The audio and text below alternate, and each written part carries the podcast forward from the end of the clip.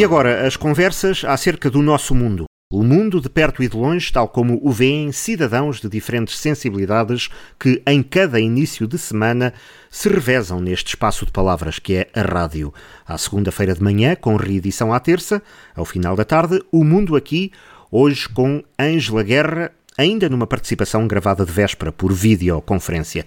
Bom dia, Ângela Guerra, boa noite quando gravamos. A agenda de conversa é longa e presumo que já tenha uh, reflexo do desconfinamento também da atualidade. Ou se calhar do desconfinamento dos problemas neste mundo próximo ou distante. Bom dia aos ouvintes da Rádio Altitude, os meus cumprimentos para todo o nosso distrito e para lá do nosso distrito, onde chega também este programa a muita gente. Um, Boa noite, Rui. E, naturalmente, gostei muito da sua frase. Uh, uh, é o desconfinamento dos problemas, exatamente disso que eu gostava de começar hoje a falar.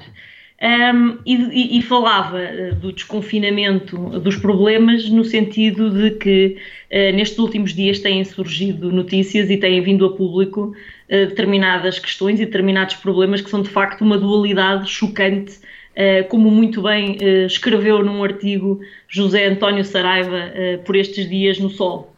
Um, e dizia ele, e diz muito bem, que é difícil perceber por que razão os acontecimentos políticos gozam de benefícios especiais. Um, e de facto, há determinadas exceções que foram permitidas pelo Sr. Presidente da República, pelo Dr. Marcelo Rebelo de Souza, que por acaso também é um professor de Direito e mais nos estranha pelo facto de ser um professor de Direito, que um, em determinadas, determinados acontecimentos, como foi exemplo o 25 de Abril na Assembleia da República, as comemorações do 25 de Abril, mas também o 1 de Maio, na Alameda, em Lisboa, um, que tenha havido assim uma espécie de proibição uh, das leis ad hominem, que é assim que se dizia no latim antigamente, mas que quer dizer em concreto que são Uh, leis que são feitas a pensar em determinadas pessoas ou determinados acontecimentos. Ou seja, em vez de estarmos a legislar para um país, em sentido coletivo, que é assim que as leis devem ser construídas, uh, estamos, a, estamos a legislar especificamente, ou parece que a pedido de alguns acontecimentos políticos e sociais.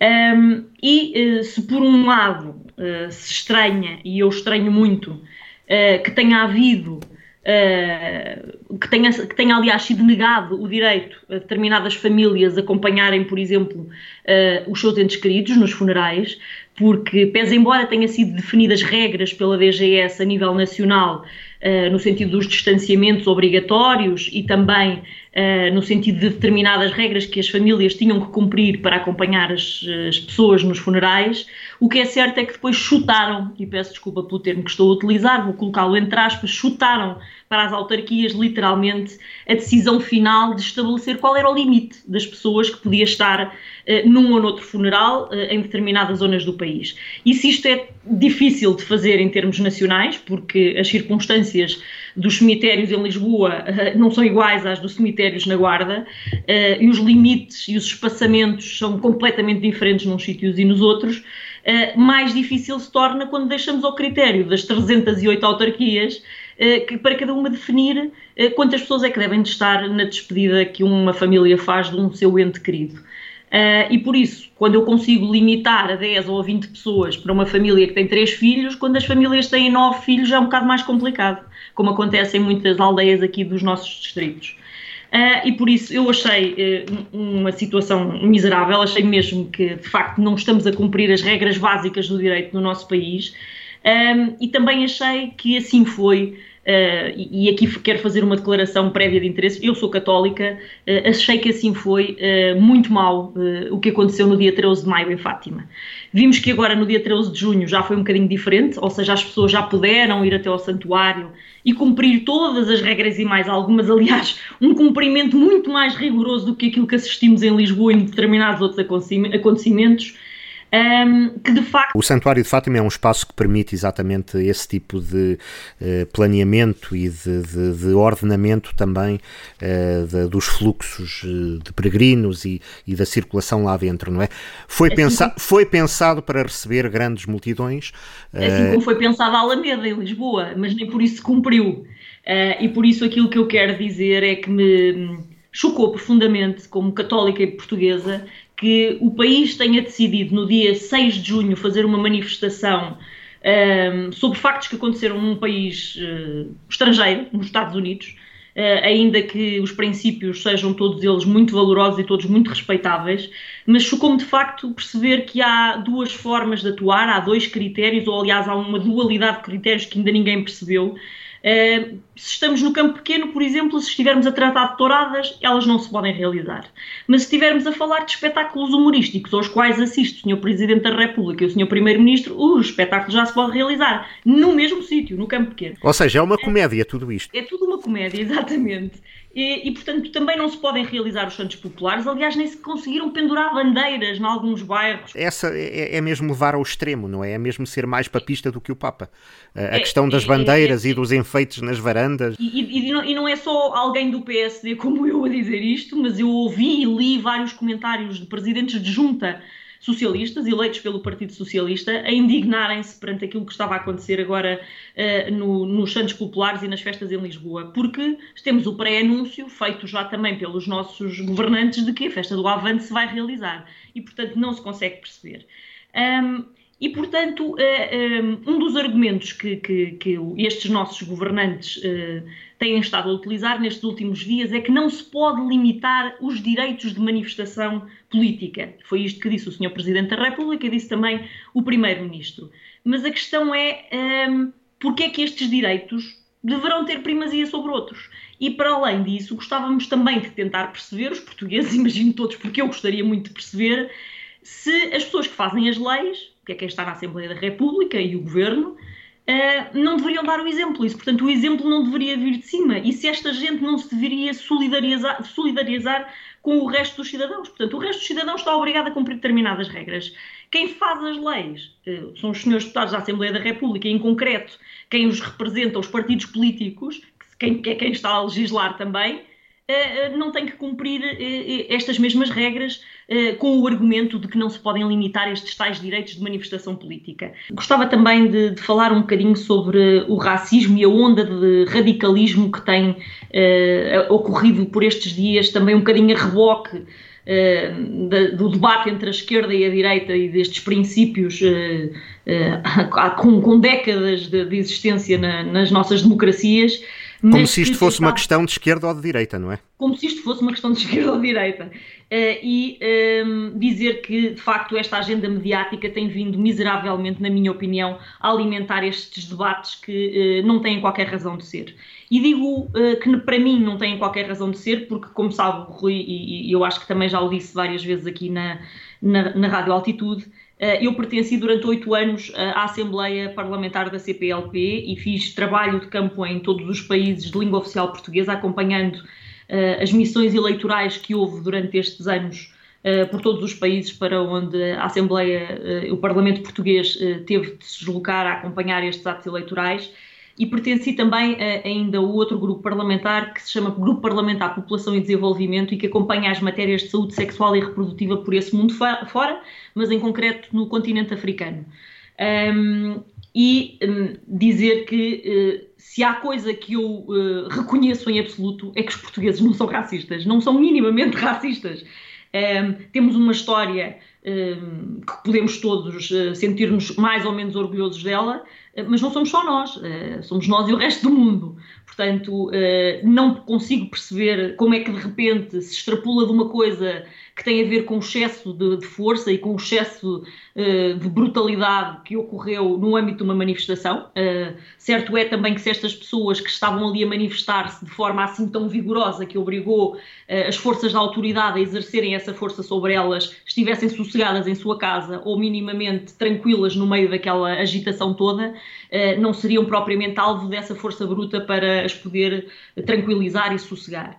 E, portanto, dizer que acompanhei em vários países africanos, várias missões, vários colóquios, vários, muito trabalho parlamentar e nunca senti qualquer espécie de racismo nem dos portugueses uh, nestes países, nem senti nunca comigo qualquer tipo de racismo. E, portanto, acho que é um debate absolutamente desnecessário que está apenas a desvirtuar aquilo que são outras questões que têm a ver com uh, falta de educação de muita gente, com a falta de família uh, de muitos agregados, uh, onde as crianças e os jovens são criados sem qualquer responsabilidade, nem qualquer acompanhamento dos seus pais, e que depois, quando chegam à rua, se manifestam dessas maneiras. Podemos ver exatamente a mesma coisa em Lisboa, recentemente, com os cartazes que alguns jovens seguravam nas mãos Uh, e eu diria que se eu perguntasse a 90% daquelas criaturas o que é que aquilo queria dizer, a maior parte deles não saberia, nem saberia enquadrar aquilo que estavam ali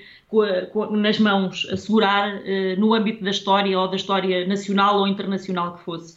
E portanto acho que Portugal tem uh, muitas outras matérias com muito mais interesse para debater do que esta. dizer também que relativamente ainda a esta dualidade eh, chocante, uh, como uh, a ela se referiu José António Saraiva, divulgou hoje a DGS, a Direção-Geral de Saúde, novas orientações para o regresso dos 1.170 centros de atividades de tempos livres, portanto, os denominados ATLs, que estão enquadrados na rede solidária nacional e que vão reabrir amanhã, segunda-feira, dia 15 de junho.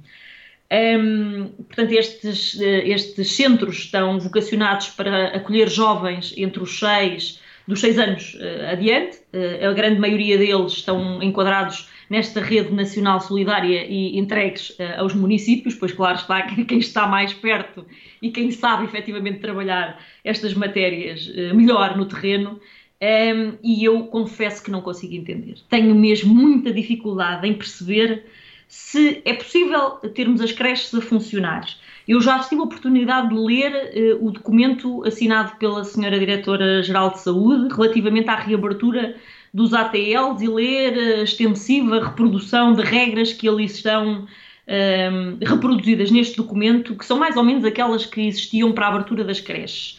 E, portanto, há lá coisas maravilhosas que, que podemos ler, que é um, portanto, as crianças que entram nestes centros são a partir dos 6 anos, mas só as crianças com mais de 10 anos e os profissionais é que estão obrigados dentro da sala a usar máscara. Uh, e, portanto, eu acho que estamos todos aqui a governar ou a legislar ou a tentar que as coisas comecem a funcionar por palpites, naquele espírito de que uh, se calhar assim vamos ganhar imunidade de grupo, vamos experimentar assim, depois vamos logo, logo vemos como é que é. Pode correr bem ou pode não correr. Agora, há uma coisa que eu não consigo perceber. Então, se as creches podem estar a funcionar, então se estes ATLs vão poder começar a funcionar, porque é que as escolas não podem abrir? É que as crianças eh, que podem ir para estes ATLs também são crianças da escola primária, portanto, as escolas primárias também poderiam certamente abrir. E, portanto, é esta dualidade chocante, é esta dualidade de critérios que não se percebe e que hoje em dia vivemos uh, no nosso país e não me parece que seja uh, assim uh, que vamos conseguir sair deste marasmo, porque vamos, vamos às cidades e vemos que as pessoas até queriam há uns meses atrás ir à praia, mas tanta coisa foi dita, tanta coisa foi enumerada sobre as proibições e o que é que as pessoas tinham que fazer para chegar às praias, que hoje chegamos às praias e não há lá ninguém. A mesma coisa acontece com os restaurantes. E agora, se calhar, a mesma coisa vai acontecer com os centros comerciais. Mas o mais estranho é que vamos deixar abrir os centros comerciais em Lisboa quando temos o mesmo número de casos de Covid a aparecer todos os dias na região de Lisboa, que era o mesmo número que nós tínhamos no país inteiro quando fechou tudo e fomos todos para casa e portanto eu não consigo perceber e gostava muito que houvesse regras muito mais claras para que as coisas pudessem funcionar melhor. Há aqui uma espécie de exploração do medo ou é também o país a tentar aprender a lidar com tudo isto? Eu, eu diria que é, é, é, um bocadinho por palpites, é, é a Direção-Geral de Saúde que não tem a certeza absoluta de coisa nenhuma eh, e portanto estamos todos a achar que se calhar se não tivéssemos estado tão confinados teríamos já ganho alguma imunidade de grupo mas depois também não sabemos o que é que isso iria uh, importar em termos de número de mortes ou número de pessoas infectadas e, portanto, estamos um bocadinho a ver o que é que os outros países estão a fazer e, ao mesmo tempo, a tentar abrir uh, para ver se a economia não afunda profundamente mais do que ela já afundou. Uh, e, portanto, é de facto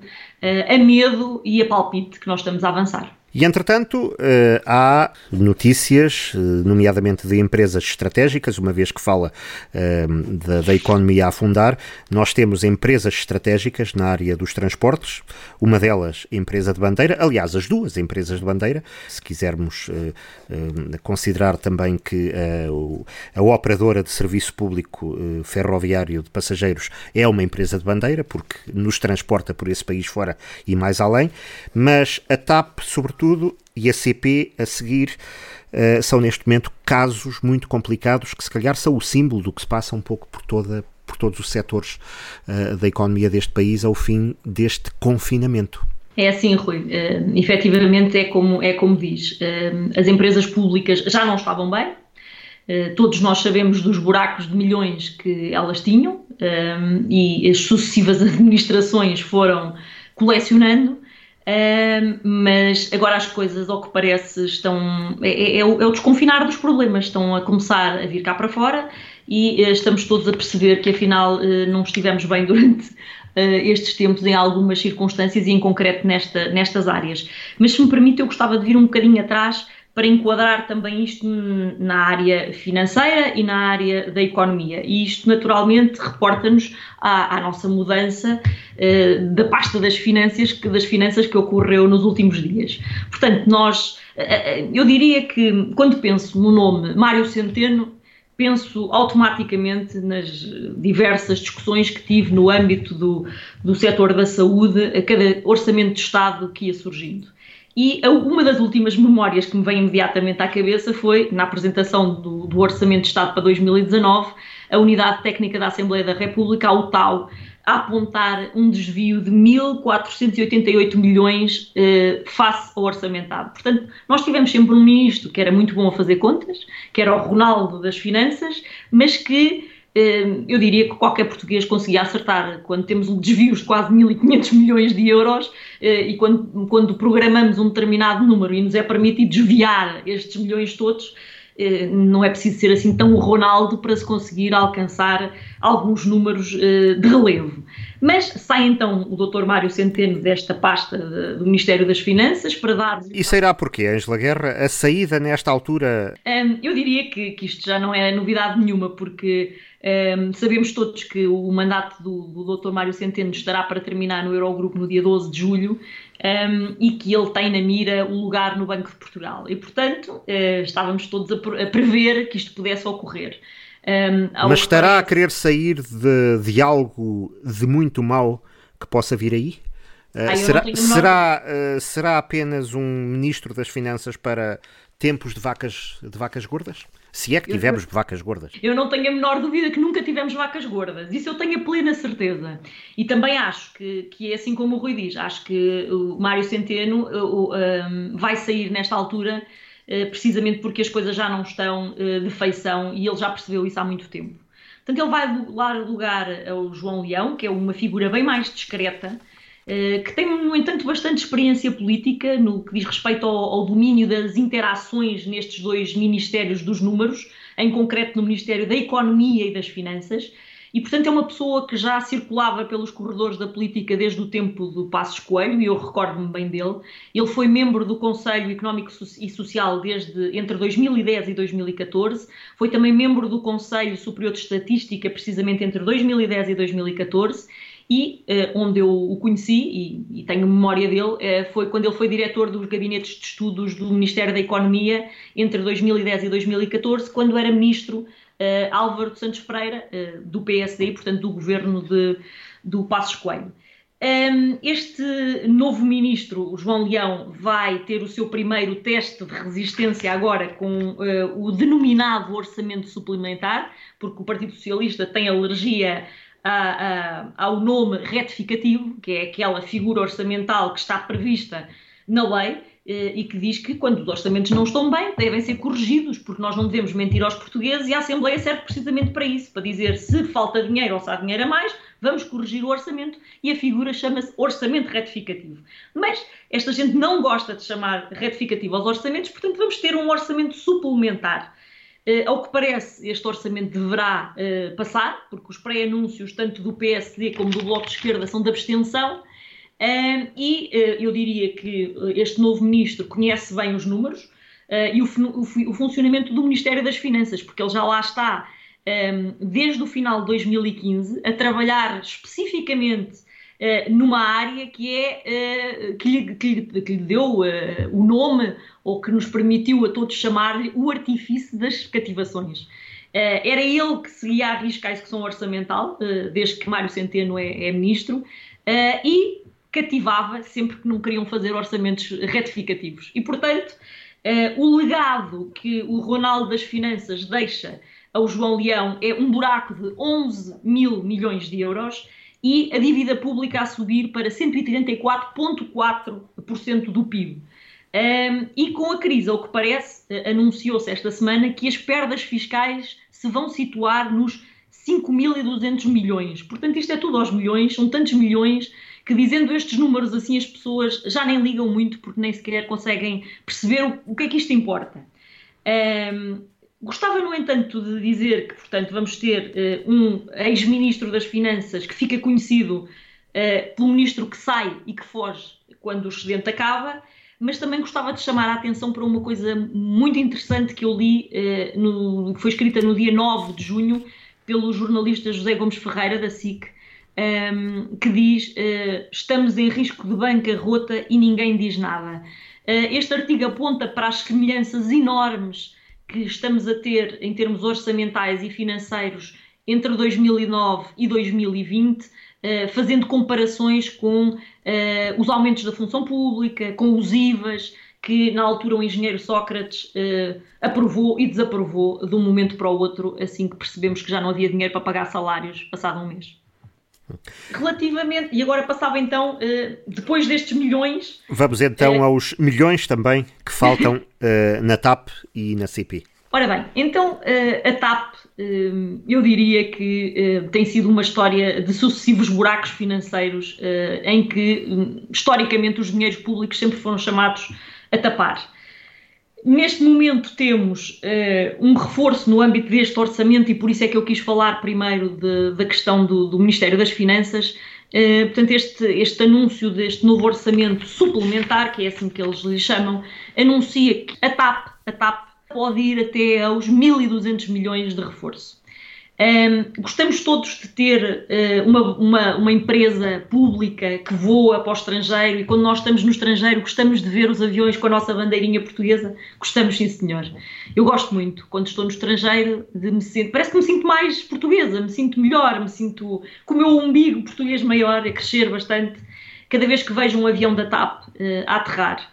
Mas o que é que isso importa para os nossos orçamentos? O que é que isso importa para os nossos impostos? Uh, são naturalmente questões que todos devemos colocar e que devemos obrigar os políticos portugueses a, a, a discuti-los.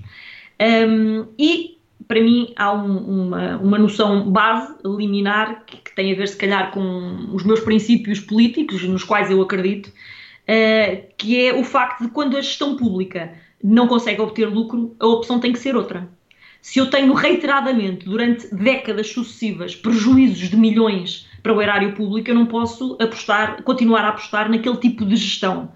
Um, e uh, é, aliás, eh, uma coisa que tem ocorrido sistematicamente na TAP, mas para lá disto, o que verificamos também é que o serviço na TAP não melhorou. O serviço da TAP tem cada vez vindo a piorar. Eu diria mesmo que há uh, alturas do ano em que o serviço é péssimo.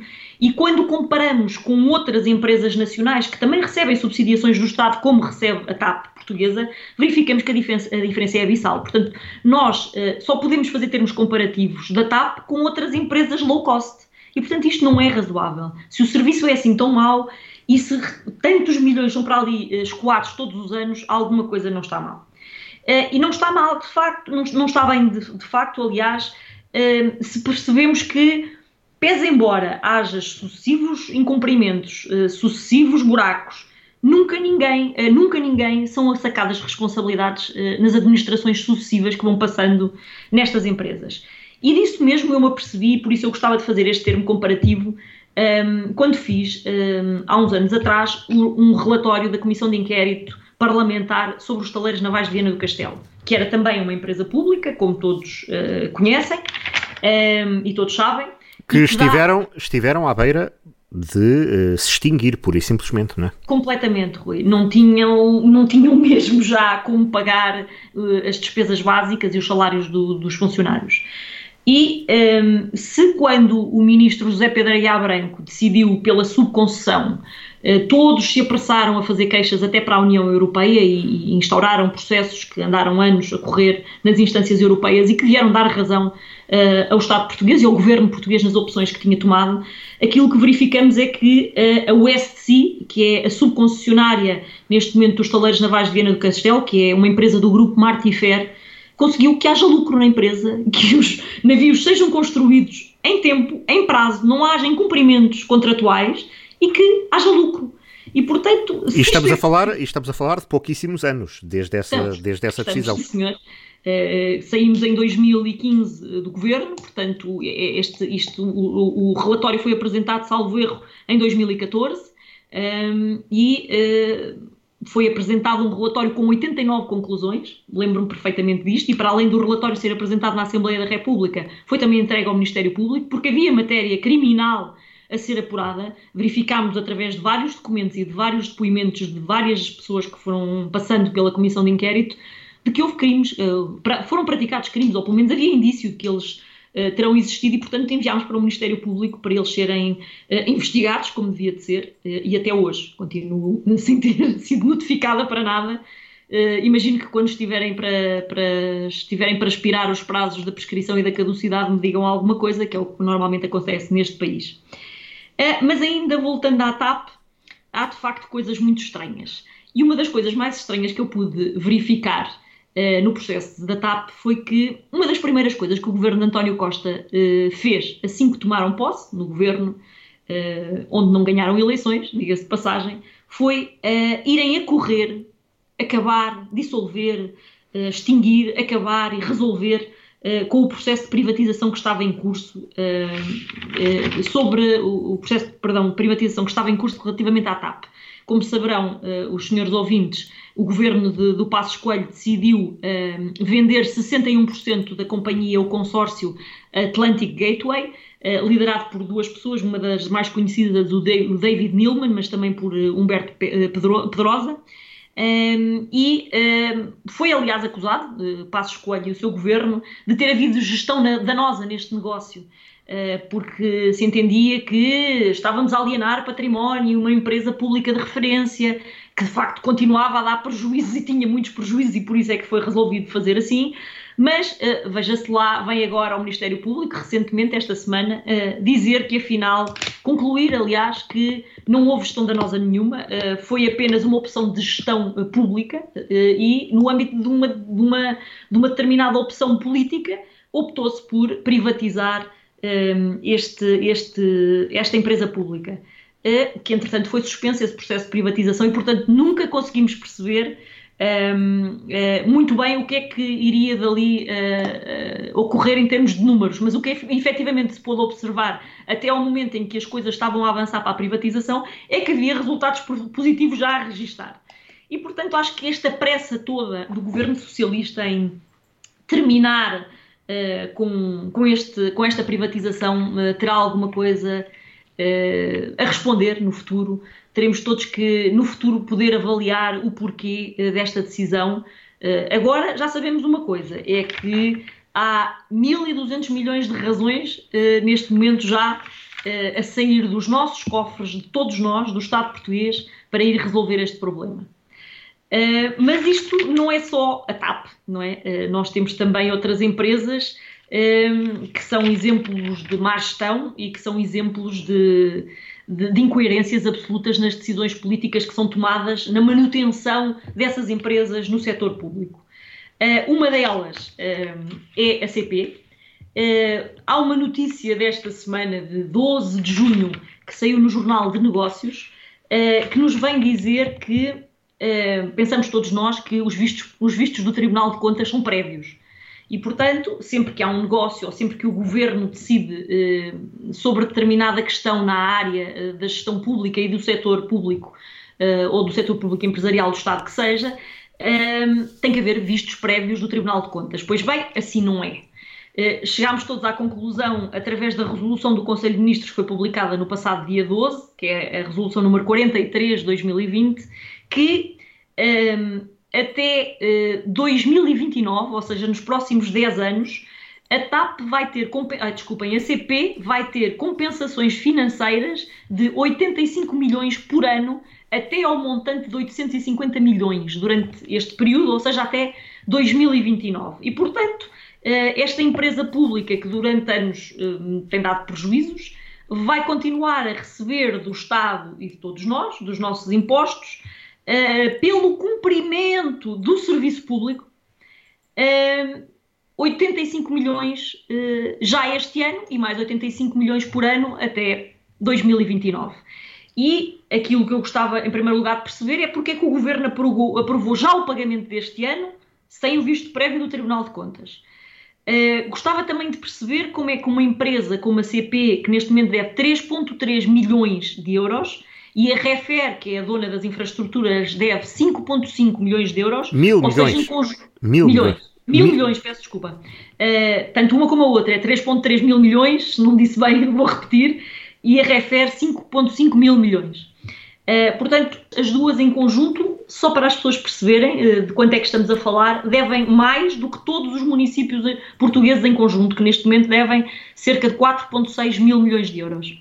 E, portanto, é esta a dimensão do buraco nesta empresa. E como lhe vamos dar estes 85 milhões uh, pelo cumprimento das obrigações de serviço público, aquilo que eu questiono, sou eu, imagino, mas se calhar também outros portugueses atentos, o que é que é este serviço público para o governo de António Costa e para esta empresa, para a CP? Eu gostava muito de perceber, quando ouvimos uh, recentemente notícias infelizes aqui para, a, para a nossa zona, e a notícia é do dia 3 de junho, que ia haver, ou que iríamos perder, três ligações de intercidades para a Guarda. Ora bem, então se esta empresa que recebe 85 milhões por ano para manter o serviço público, digo eu que viro intercidades até à Guarda com as ligações diárias que tínhamos, e já eram poucas, uh, será prestar serviço público. Perder estas três ligações é que se calhar não é serviço público. Vão ser repostas uh, agora dia, dia 19, essas pois e, muito bem. Essas uh, e parece que assim também já pediu uma reunião uhum. com os ministérios uh, da tutela para perceber o que é que, porque é que isto aconteceu e se era só de facto uma questão provisória, como anunciaram. Eu quando, eu quando ouço estas notícias provisórias ou este anúncio de notícias de perdas para, para o interior, que são provisórias, fico sempre a achar que elas já são definitivas e, portanto, hum, alguma coisa estranha se estaria ali a passar. Se calhar agora voltaram atrás porque isto tornou-se numa questão mediática.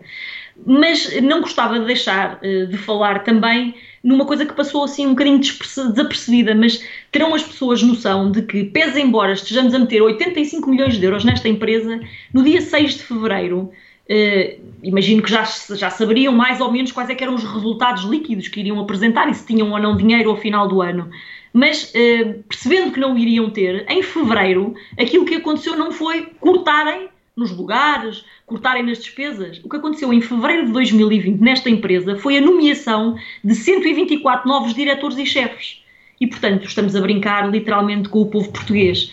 Uh, se quando a CP e a EMF, no dia 1 de janeiro de 2020, se fundiram, perceberam que já iriam ter largos prejuízos e milhões de prejuízos, então, justifiquem, por favor, eh, a bem do serviço público e da, da boa governação dos, dos, dinheiros públicos, como é que uh, temos novas 124 nomeações de cargos de chefia para diretores e chefes. E uh, a pergunta que se faz em contraposição, ou aliás as muitas perguntas que podemos fazer é, então, mas não há dinheiro para novo material circulante? Não. Então, mas não há dinheiro para as obras prometidas há anos e algumas que estão para, para concluir e outras que ainda andam em curso? Não há. Então, e limpeza das carruagens, que é o básico, tipo limpar as casas de banho e limpar as carruagens quando chegam à guarda e voltam para Lisboa. Também não, porque as empresas que prestavam o serviço faliram e ainda não conseguiram renegociar os contratos. Mas para nomear 124 novos chefes e diretores, para isso já há dinheiro. Uma área que a Ângela Guerra acompanhou eh, durante os anos em que foi deputada e acompanhou ativamente foi a da saúde e, em especial, a gestão da Unidade Local de Saúde da Guarda, desta maior empresa do distrito, onde está por dias a mudança de administração. Eh, é uma notícia da semana passada da rádio. João Barranca, que é um administrador eh, hospitalar do Serviço de Utilização Comum dos Hospitais em Coimbra, diretor de operações para a região centro, vai ser o novo presidente do Conselho de Administração da ULS da Guarda. Uh, aos poucos vão-se conhecendo os nomes da restante equipa. Já se sabe que a comunidade intermunicipal reconduziu José Monteiro como vogal que representará, no fundo, os autarcas, no fundo, os municípios abrangidos por esta ULS. Mas um, venha quem vier, tem também grandes desafios pela frente um, em termos da gestão e em termos da política de saúde neste distrito, Ângela Guerra. É assim, Rui, eu em primeiro lugar gostava de desejar um excelente mandato a quem vem de novo, uh, ao senhor Presidente do Conselho de Administração, que irá ser nomeado, João Barranca, e dizer-lhe que de facto uh, vem, vem ter que trabalhar muito eh, ele que venha com vontade de trabalhar e de organizar a casa, eh, porque o LS da Guarda tem de facto muito que fazer todos os dias. mas eh, em face deste, desta nova administração que irá tomar posse e que irá organizar-se o melhor que sabe, imagino eu, contando com aquilo que a casa tem, porque eh, de facto, quando se abrem 222 vagas, não só para a Guarda, aqui estas vagas foram também para a Ceia, para Castelo Branco, e só se conseguem preencher cerca de metade, os problemas são sempre os mesmos: falta de médicos, falta de médicos, falta de médicos. Esse é o maior problema. E uh, aparente pouco interesse em virem para o interior. Pois, o interesse é mesmo nenhum, mesmo depois as pessoas costumam dizer, ah, é porque não fazem eh, leis que permitam uh, os médicos ter alguns benefícios diferentes, porque se assim fosse as coisas seriam diferentes. Não é verdade. há vários diplomas legais que excepcionaram e deram privilégios aos médicos que viessem para o, o interior, juntamente com as suas famílias, até já falámos disto várias vezes. Sim, sim. eu participei na, na, na, elaboração de alguns e outros que já estavam feitos antes de eu ter chegado à, à Assembleia da República. Portanto, eles existem. Uh, agora, eu acho que o problema vem um bocadinho antes, uh, tem a ver com uh, como, é que, como é que se abrem as vagas e como é que elas são preenchidas. E também a obrigatoriedade de, quando os senhores médicos estagiários estão a concorrer pela primeira vez, eh, de os obrigar a ficar em sítios onde não há médicos, se calhar também temos que pensar nisso. Já devíamos ter pensado há muitos anos, em minha opinião. Ou seja, o Serviço Nacional de Saúde ser gerido como uma empresa onde os recursos humanos, a partir do momento em que entram, são enviados pelo patrão, digamos assim, que somos nós, que é o Estado, eh, para os setores onde são mais necessários. Exatamente, Rui. Se os senhores magistrados do Ministério Público uh, e os magistrados judiciais eh, têm que nos primeiros anos do seu trabalho uh, a favor do Estado, porque também uh, quando estão no SES estão a receber formação do Estado e paga por, todo por todos nós. Os primeiros anos têm que vir para as comarcas do interior e para as comarcas mais pequenas para começar aí a prestar o seu serviço. E se os professores são colocados nos primeiros anos do seu serviço pelo país fora, enquanto não pensarmos que há outras profissões como os médicos que se calhar também temos que fazer isso, uh, nunca vamos conseguir resolver este problema, porque cada vez mais temos hospitais como o LS da Guarda a esvaziarem-se de, de, de, competências e de, e, de, e de áreas de intervenção. Uh, e, portanto, a ter menos médicos e menos uh, apetência para, para captar uh, novos médicos, ou seja, alguém que queira aprender, é natural que não queira vir para um hospital onde não há determinadas áreas que, que, pelas quais se interessaram estes, estes estudantes. Eh, eu, eu, tenho uma filha que estudou medicina e, e, bem sei que a Mariana, quando decidiu pela área uh, de, de otorrinolaringologia, nunca pensou na vida ir trabalhar ou estagiar para um hospital onde esta, esta, esta área uh, da saúde não, não existisse e, portanto, não tivesse especialistas com os quais ela pudesse trabalhar e aprender. E é isto que acontece pelo país fora. Uh, qualquer estudante de medicina prefere ficar nos, nos, grandes centros, onde estas, onde estas áreas existem, onde os especialistas estão colocados, e, portanto, aprender com quem sabe. Uh, e poder todos os dias mexer, uh, operar, ver cirurgias, assistir, ehm, e que em pequenos hospitais como o LS da Guarda não acontece, pelo esvaziamento dos serviços. Uh, e por isso eu diria que enquanto não pensarmos no, no, nos problemas uh, neste nível, ou seja, na fase em que os estudantes saem da faculdade uh, e colocá-los onde eles fazem falta, nunca, não está para breve a resolução desta questão do preenchimento das vagas no, no nosso interior. Mas se me permite, Rui, eu, eu gostava de referir que ontem assisti a uma reportagem sobre a ULS da Guarda e sobre vários serviços da ULS da Guarda. Para mim, eu confesso que não foi novidade nenhuma, porque eu andei. Abordou matérias que foram muitas vezes uh, objeto de intervenções, uh, perguntas, requerimentos da Ângela Guerra enquanto deputada pela Guarda. Exatamente, eu passei os meus últimos quatro anos no Parlamento a fazer exatamente estas questões e a questionar uh, especialmente o Sr. Ministro Adalberto sobre, sobre estas matérias uh, e confesso que, não, que foi surpresa, mas ao mesmo tempo percebi porque é que recebi várias mensagens de colegas meus da Comissão de Saúde a dizer que se lembraram de mim, se lembraram das perguntas que eu fazia constantemente sobre o Distrito da Guarda, uh, sobre estas matérias. E em concreto a oftalmologia, que eu confesso que sabia que, que estava mal, que as coisas estavam muito mal, porque acompanhei os números durante anos, até porque tinha um familiar meu, que é a minha mãe, que, que, foi operada e que esteve vários anos à espera de, da cirurgia, da primeira consulta, aliás. Ela teve 3 anos e 8 meses à espera da primeira consulta de oftalmologia uh, na ULS da Guarda.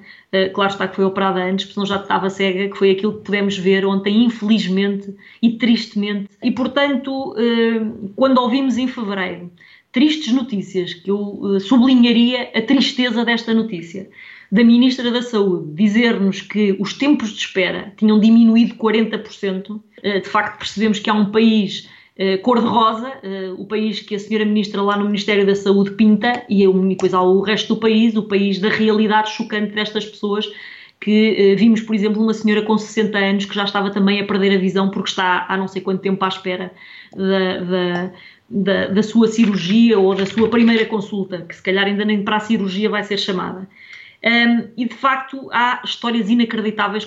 É, é pareceres que estão a ser elaborados por escritórios em que os sócios são membros de gabinete com a tutela naquela área da saúde, que eu achava que era uma coisa absolutamente incompatível. Se fosse no meu escritório, seria incompatível. Vemos uh, sucessivas demissões de equipas, médicos que só compram próteses em laboratórios onde eles próprios trabalham, enfim, foi um, um churrilho, um rol de, de vergonha uh, que eu senti ao ver aquelas imagens. É gente a dizer-nos que ceias não tem raio-x, o raio-x está lá, mas está variado. São as cirurgias que baixaram, e diz a senhora ministra que as coisas melhoraram 40% de 2009 para 2019, disse o representante da, da Ordem dos Médicos, que de 2009 para 2019 o número de cirurgias que em ceia se fazia baixou de 500, de, aliás, 1500 para 500 cirurgias. E, portanto, ele utiliza uma frase que eu acho, acho que é, é deliciosa, não me vou esquecer dela, uh, pela infelicidade uh, que ela traduz, mas também pela forma lapidar com que ela uh, conta a história nós temos, no, de fundo, eh, eh, aqui no Distrito da Guarda, neste momento, não temos uma ULS, temos uma unidade de serviço de transportes urgentes. É isso que nós temos. Temos pessoas a precisar de, de serviços de saúde e de eh, uma ULS, que aquilo que faz é remeter as pessoas para outras entidades hospitalares, outras unidades hospitalares, para fora do distrito, normalmente, porque não tem capacidade de resposta para, para oferecer a essas pessoas. E aquilo que verificamos é que uh, a ULS da Guarda, uh, os últimos números que são apontados em termos de transportes são de 3 milhões. Eu, eu, tive a oportunidade de, uma vez, questionar o senhor Ministro de Alberto no âmbito de, do orçamento, acho que de 2018, se não me engano, e recordo-me que foi no, no, plenário porque tinha o Dr. Passos Coelho sentado ao pé de mim e disse ao Sr. Ministro de Alberto que aquilo que ele devia fazer para perceber o que é que estava em causa aqui nas nossas terras uh, e o sofrimento porque estas pessoas passavam era vir numa ambulância, sair, por exemplo, de Barca d'Alva, uh, com um doente oncológico às quatro da manhã e passar pelo calvário que ele passa até chegar a Coimbra, receber o tratamento e voltar a vir, para perceber uh, o, que, o que está mal uh, nesta, nesta circunstância uh, deste país e o que é que está mal na saúde no nosso distrito.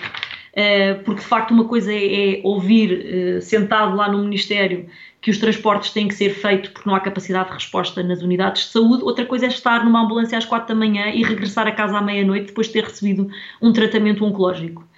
Um, Dizer também que não consigo perceber, no fim disto tudo, depois desta reportagem e de eu ter acompanhado uh, durante estes anos o setor da saúde no meu distrito, como é que a entidade reguladora da saúde consegue elogiar estes serviços. Isso não consigo perceber de todo.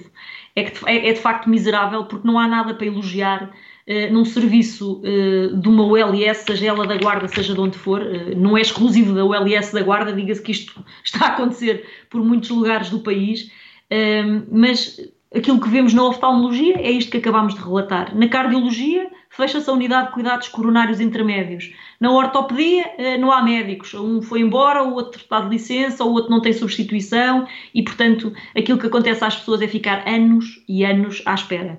E o que veio acontecer agora nesta época, infelizmente, com o Covid, foi que as pessoas, com receio, com medo e também devido ao facto de não estarem disponíveis os serviços em alguns, em alguns hospitais e, na, e na, em algumas unidades locais de saúde, as pessoas deixaram de ir fazer os tratamentos básicos. Uh, e eu acho que as coisas vão piorar um bocadinho mais agora quando começarem as pessoas de novo a regressar aos hospitais e a regressar necessariamente às consultas que têm que fazer.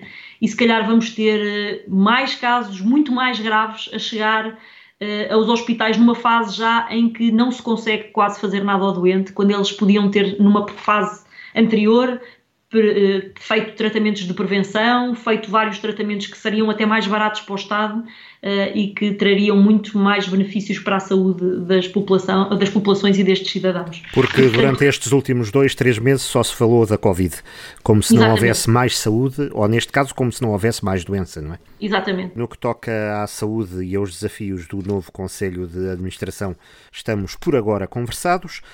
No plano da atualidade política local, distrital, Ângela Guerra, como é que vê, como é que interpreta uh, esta união entre uh, Carlos Condesso e Rui Ventura para uma lista única à Comissão Política, à, à mesma Comissão Política Distrital, à qual a Ângela Guerra concorreu contra Carlos Peixoto, que cumpre o último mandato, não pode recandidatar-se, mas poderá continuar como presidente da mesa da Assembleia Distrital. Portanto, estão ali expressas, estão ali representadas, aparentemente, todas as sensibilidades do PSD Distrital. Digo aparentemente, para lhe dar assim a possibilidade de dizer se estão mesmo. Ora bem, é, disse o Rui muito bem é, que os, o, foi quase há três anos que eu fui candidata é assim, de facto, é, os mandatos no, no PSD nas distritais do, do, do Partido Social Democrata são dois anos mas com esta coisa do Covid houve de facto um, regras que foram transmitidas da Nacional e em concreto do Conselho de Jurisdição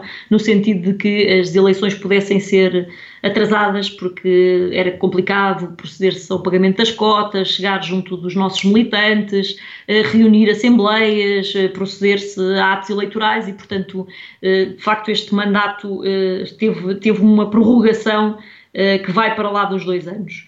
Uh, Rui sabe, uma das figuras que sempre me inspirou, uh, desde os meus 14 anos, uh, no PSD, foi Francisco Sá Carneiro. E ele dizia uma coisa que eu considero que é das mais importantes em política, que é saber estar e romper a tempo, correr os riscos da adesão e da renúncia, pôr a sinceridade das posições acima dos jogos pessoais, isso é a política que vale a pena. E veja lá, Rui, que ele disse esta frase no dia 13 de junho de 1974. Uh, eh, está a fazer anos, portanto, fez ontem anos. Fez este sábado ano, sim, dia de Santo António, e, e acha, que está, acha que está muito atual para uh, aquilo que se está a passar no PSD do Distrito. Atual. está muito atual esta entrevista que o Dr. Francisco Sá Carneiro deu ao Diário de Notícias em 1974. Eh, como saberá o Rui, um, e também penso que já o disse uh, para os ouvintes da Rádio Altitude algum, em algumas ocasiões, eu não me revejo nesta equipa uh, nacional que o PSD tem uh, no momento e por razões, uma das razões foi, foi exatamente essa que me levou a apoiar o Dr. Luís Montenegro na, na candidatura a líder do partido. O Dr. Rui Rio ganhou as eleições e eu respeitei naturalmente a decisão dos militantes do PSD, mas há uma coisa que eu considero muito importante, é que a, a política, em cada momento e em cada circunstância, faz-se com quem está disponível. E não me revendo eu na equipa, não estou disponível. Uh, e, portanto, uh, de facto, eu estou, no fundo, a reproduzir com estas palavras uh, aquilo que Sá Carneiro disse: é que temos que saber romper e sair quando entendemos que a nossa posição não se compadece com determinados jogos pessoais e para mim isso é que é a política que vale a pena e que me levou sempre Mas foi, foi desafiada Ângela Guerra para concorrer outra vez à distrital ou para integrar uma candidatura? É, as candidaturas naturalmente têm a vontade de alguém por trás, sempre. Agora, o que eu entendo é que os projetos não podem ser pessoais e, portanto, nunca me passaria pela cabeça avançar para uma candidatura um, só porque eu quero, ou só porque eu tenho um determinado interesse pessoal ou tenho uh, uma, um determinado plano político arquitetado para chegar a algum lugar. Uh, e, portanto, uh, eu, quando deixei de ser deputada em outubro do ano passado, uh, decidi que este não era o meu momento e decidi também que tinha que deixar de trabalhar as pessoas que foram eleitas nas listas do Dr. Rui Rio para poderem pôr em prática tudo aquilo que tinham decidido e que era bastante diferente daquilo que a equipa com quem eu acompanhei os últimos oito anos defendia. E, portanto, este não é o meu tempo, este não é o tempo da, da, minha equipa e achei que estava na hora de deixar outros trabalhar. Um, aquilo que eu verifiquei nos últimos tempos e acompanhei, como sabe, uh, as últimas eleições que houve a nível nacional e ao nível do Distrito da Guarda, um, tanto para a distrital, quando fui candidata há cerca de dois anos, como acompanhei a candidatura do Dr. Santana Lopes, como posteriormente a candidatura do Dr. Luís Montenegro. E o que eu pude verificar no Distrito da Guarda é que cada vez temos uh, menos militantes uh, efetivamente ativos. Ou seja, nós temos um conjunto de gente uh, que surge aos magotes no dia dos atos eleitorais e que não se sabe muito bem de onde é que vêm nem quem são. Apenas alguns militantes têm acesso àqueles números de pessoas e àqueles números de telefone. E, portanto, eles são muito úteis para ir votar em determinado dia, mas depois, quando há reuniões da distrital, das conselhias, quando é importante pensar o país e pensar a região e pensar estruturalmente o que é que queremos uh, trabalhar no partido para poder propor nos órgãos próprios, essas pessoas não aparecem nunca e, portanto, elas não existem efetivamente. Uh, e, portanto, se temos às vezes mais militantes uh, em determinadas conselheiras, não, não, não quer isto dizer, estranhamente, para as pessoas que não acompanham a política, que tenhamos mais gente a pensar a política e a, e a participar nas decisões políticas de cada partido. São filiados, isto... mas não são verdadeiramente militantes, não é? Eu, eu só os vejo nos atos eleitorais, portanto, uh, são filiados, são militantes, que aparecem com as cotas pagas nesses dias e pouco mais.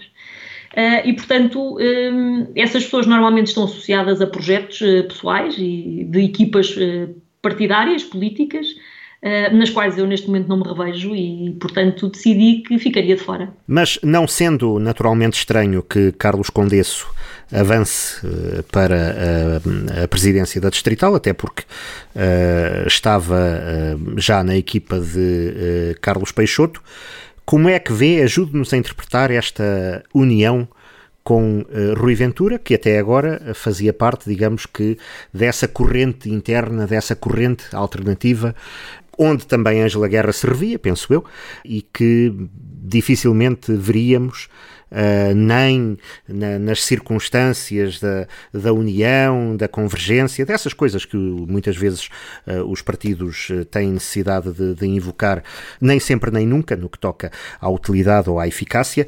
Como é que uh, vê esta, esta lista de união? Como é que vê esta aproximação de Rui Ventura a, a Carlos Condesso? É, o, o Sr. Presidente da Câmara Municipal de Pinhel, Rui Ventura, um, é uma pessoa que eu muito respeito, como saberão, e por isso sou Presidente da Assembleia Municipal de Pinhel com ele, uh, acompanhei-o nos últimos anos em todas as candidaturas dele e nas anteriores do Engenheiro Ruas, aqui na Câmara Municipal. Uh, sou também vice-presidente da Comissão Política uh, do PSD de Pinhel, em que o Rui é o presidente, e portanto é uma pessoa que eu muito estimo e que eu muito respeito.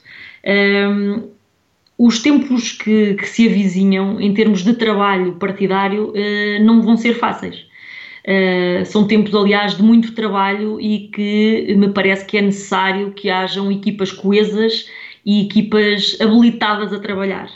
E, portanto, o Rui Ventura é sempre uma excelente opção para esse trabalho uh, e para essa necessidade de juntar pessoas e de trazer pessoas à política e de pôr um grupo a trabalhar. E, portanto, eu não acho estranho que o Rui tenha sido chamado a este grupo porque o Rui é uma ótima mais-valia, eu diria que é a melhor mais que esta equipa ah, que se diz de, de coesão, não é assim? Ou de, não sei qual união, foi o termo união. que foi Acho que é união. união. De união uh, veio, veio apresentar com, com a sua candidatura. Portanto, não, não, não acho muito estranho, não acho, aliás, nada estranho que o Rui tenha sido chamado a esta equipa.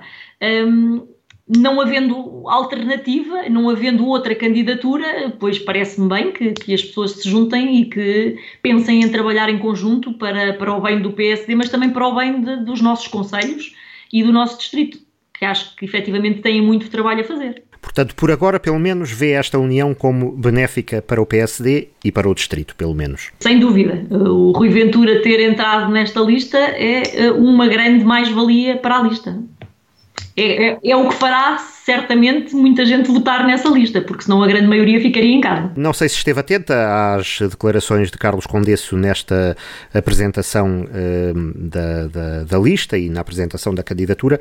Uh, a rádio fez-lhe aquela pergunta que, neste momento, pelo menos na ótica aqui da Guarda, é uh, uma das mais importantes, que é saber, a um ano das eleições autárquicas, qual é a posição de Carlos Condesso enquanto futuro presidente da Distrital do PSD, mas ao mesmo tempo nesta condição de ser chefe de gabinete do Presidente da Câmara da Guarda, se tinha candidato à Câmara da Guarda e se eh, Carlos Monteiro era, até pela circunstância profissional dele, neste momento, dele, Carlos Condesso, se Carlos Monteiro eh, era o candidato natural eh, do futuro Presidente da Distrital do PSD, o, o candidato natural à Câmara da Guarda. E Carlos Condesso fugiu à pergunta, não se quis eh, comprometer, uh, não quis manifestar apoio nem a Carlos Monteiro, nem a nenhum putativo candidato ou possível candidato a candidato à Câmara da Guarda, dizendo que este não é o tempo e que uh, estava ali apenas como candidato à distrital do PSD. Isto apesar de ser, continuar a ser, chefe de gabinete do atual Presidente da Câmara, funções das quais já transitou do anterior Álvaro Amaro. Ângela Guerra entende este tipo de de posição? Acha que é uma cautela uh, ou uma separação de águas que pode ser mal interpretada neste momento? Ou até face à situação que o PSD da Guarda vive neste momento de enorme confusão, não seria melhor deixar já as coisas clarinhas? Ora bem, Rui, eh, eu confesso que não ouvi uh, as declarações do senhor candidato à distrital. Porque efetivamente agora há outras coisas que me ocupam, como trabalhar todos os dias na minha profissão e, portanto, passo muito tempo nos tribunais Uh, e com os meus clientes e portanto não tenho tanta atenção à atividade política de algumas pessoas aí pelo distrito. Também acho que não perco nada com isso. Uh, ganho, aliás, muita paz de espírito. Uh, mas confesso que não ouvi. Mas se diz que foi assim que as declarações foram proferidas, um, se por um lado consigo perceber uh, alguma cautela, porque estamos em fase, aliás, de eleições para a Conselhia do PSD e na Guarda, que também deverão ocorrer agora neste mês, dia 27, dia 27 de junho, sim, com dois candidatos à partida, sim. Acho, eh, se por um lado, como disse, acho uh, que consigo perceber alguma cautela devido ao facto de irem ocorrer eleições, uh, quer para a Conselhia da Guarda, quer para a Distrital de seguida, já não consigo entender assim tão bem quando estamos perante um chefe de gabinete que acompanha um presidente de Câmara e que neste momento não consegue tomar uma posição sobre quem será a pessoa que entende ser a melhor posicionada para ser candidato. De facto, tenho algumas dúvidas em conseguir perceber este tipo de cautelas e este tipo de jogos políticos e pessoais de algumas pessoas. Tenho, tenho dificuldade em percebê-los. Carlos Monteiro estará a fazer politicamente o caminho das pedras. O Sr. Presidente da Câmara da Guarda um, tem, de facto, eh, já o tinha, por razões pessoais, que eu trabalhei com ele durante muitos anos uh, como advogada, um, e é uma pessoa quem eu estimo muito. Um, se ele tinha já muita minha estima e a minha consideração, uh, em face do que ele passou nos últimos tempos, em termos políticos e pessoais também, que infelizmente também teve alguns problemas pessoais e familiares, e acompanhar todo este processo do Covid e do confinamento da economia local e das pessoas do seu distrito, do seu distrito e do seu conselho, como acompanhou, uh, tem de facto uh, ainda um, um, respeito acrescido da minha parte, porque não deve ser nada fácil ter que lidar com estas questões políticas que todos os dias lhe chegam e lhe batem à porta no gabinete. Tem que ter um grande estofo, uma grande capacidade de resistência e se isto não o qualifica como grande político e um potencial uh, enorme de candidato à Câmara da Guarda, eu não sei o que é que qualificará uh, quem quer que seja que tenha essas pretensões. E com esta consideração uh, terminamos a nossa conversa, uh, o Mundo Aqui, hoje com Ângela Guerra, a quem agradeço esta participação. Na próxima segunda-feira, à mesma hora, aqui estará outro cidadão do nosso mundo.